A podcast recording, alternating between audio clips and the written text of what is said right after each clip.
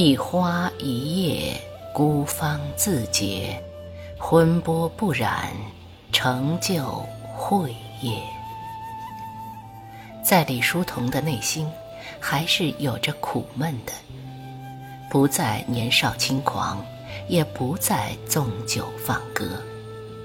西湖的空山灵雨，正在浸润着他的心灵。一九一六年。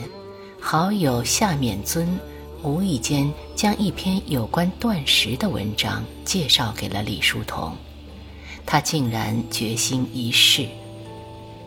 那时间的李叔同，表面上尘世劳劳，内心早已生出了几分归隐之意。他选择了安静的虎跑寺作为断食的地方。踏着青石板小径，听闻潺潺溪声，一派清清爽爽的宁静，还有悠长的淡泊。李叔同在这样的心境下亲临寺院，每日都能看见有出家人从他的窗前轻轻地经过，那样与世无争的超凡气象，不免让他羡慕。他向僧人借了佛经一看，一边断食，一边在寻找着另一种人生。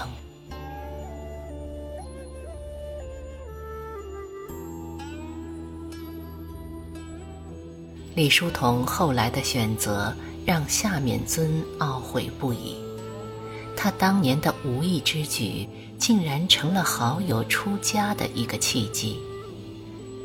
其实，在学佛研佛的道路上，真正对李叔同产生过影响的，应该是国学大师马一福。虎袍断食后的两年间，二人心交神会，坚定了李叔同从佛的决心。在一个秋天里，他选了虎袍寺，皈依了佛门。从此，世上便不再有李叔同，有的只是一心向佛的弘一法师。出即是入，入即是出。在虎袍圆寂的道济和尚，以正宗佛家弟子的身份，却喝酒吃肉。专做一些打抱不平的俗事，而弘一法师则从一个锦衣玉食的富家公子，变成为着粗布衣衫、一日两餐、专修律宗的苦行僧。杭州的寺院众多，灵隐、玉泉旧日也曾游过。只是，而今身上的那一袭袈裟，便如同借刀，把他的一生切成了两世。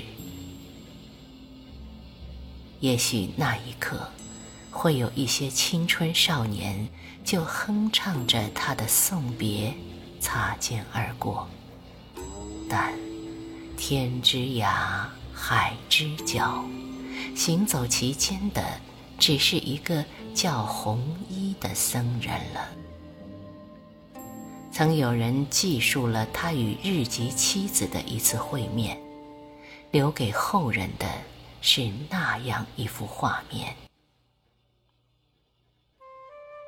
船开行了，红衣却不回头，但见一桨一桨荡向湖心。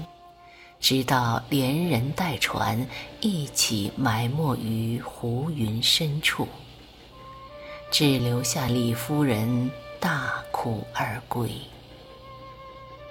烟雨迷蒙的湖上，隐约有人吟唱：“雕梁春去梦如烟，绿芜庭院把歌弦。”乌衣门巷鹃秋扇，树渺斜阳淡玉颜。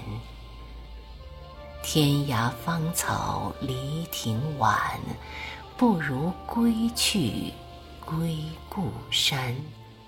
故山隐约苍漫漫。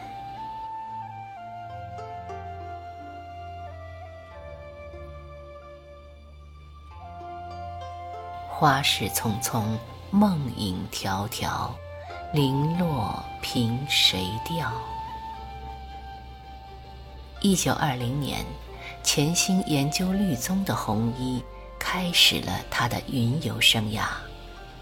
从浙东到闽南，一双草鞋扎扎实实的走过了十年。人世间有多少机缘巧合？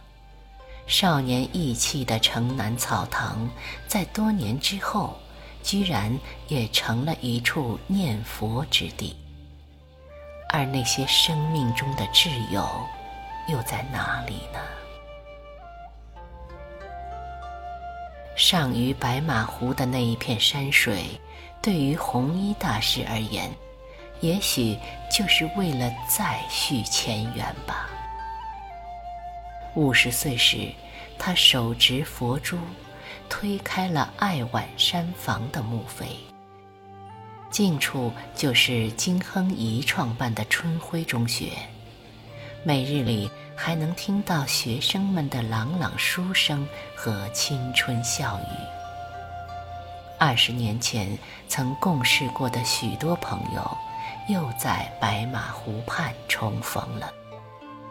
晚晴山房便是夏勉尊、丰子恺等人为弘一集资修建的。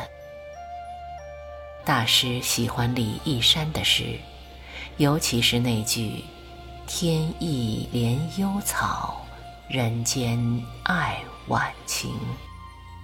于是山坡上的这间屋子因此得名。不远处是夏勉尊的平屋。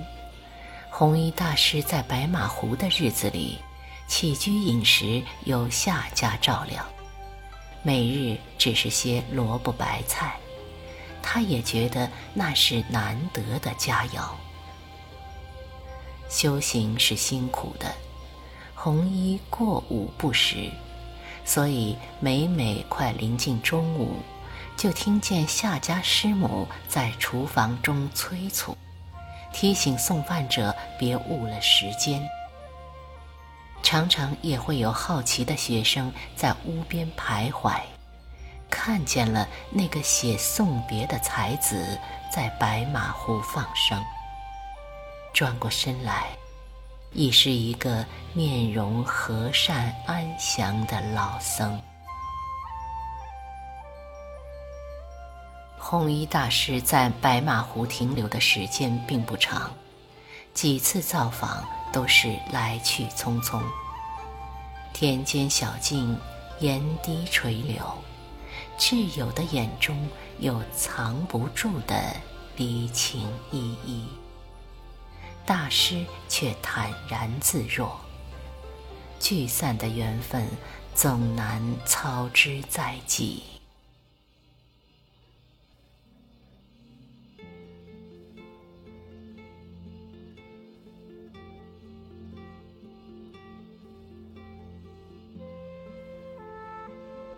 天之涯，地之角，知交半零落。一壶浊酒尽余欢，今宵别梦寒。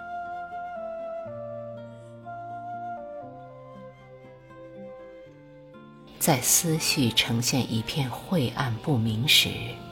有谁能为我揭开黑暗，且启示光明？在心灵遭受痛苦煎熬时，有谁能助我脱离，且给予安宁？一九四二年的秋天，抗战还未结束，念佛不忘救国的红衣，突然间苍老了许多。一身孑然的他，也不免在回想往事。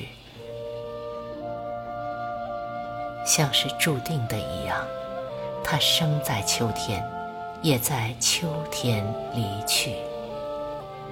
六十三年的岁月，像是一场演出，落幕时只留下四个字：悲心交集。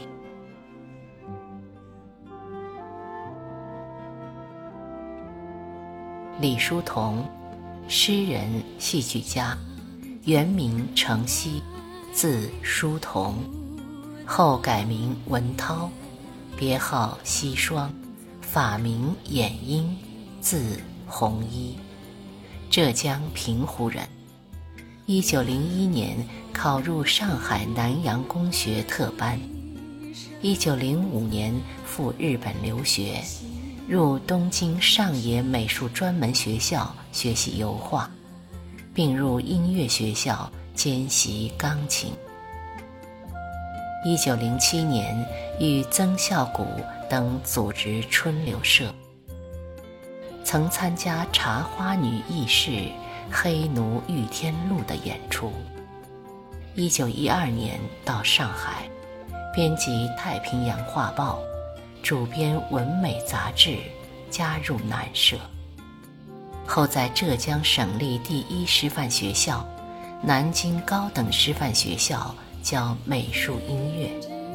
一九一八年出家于杭州虎跑定慧寺，后受戒于灵隐寺研究律宗。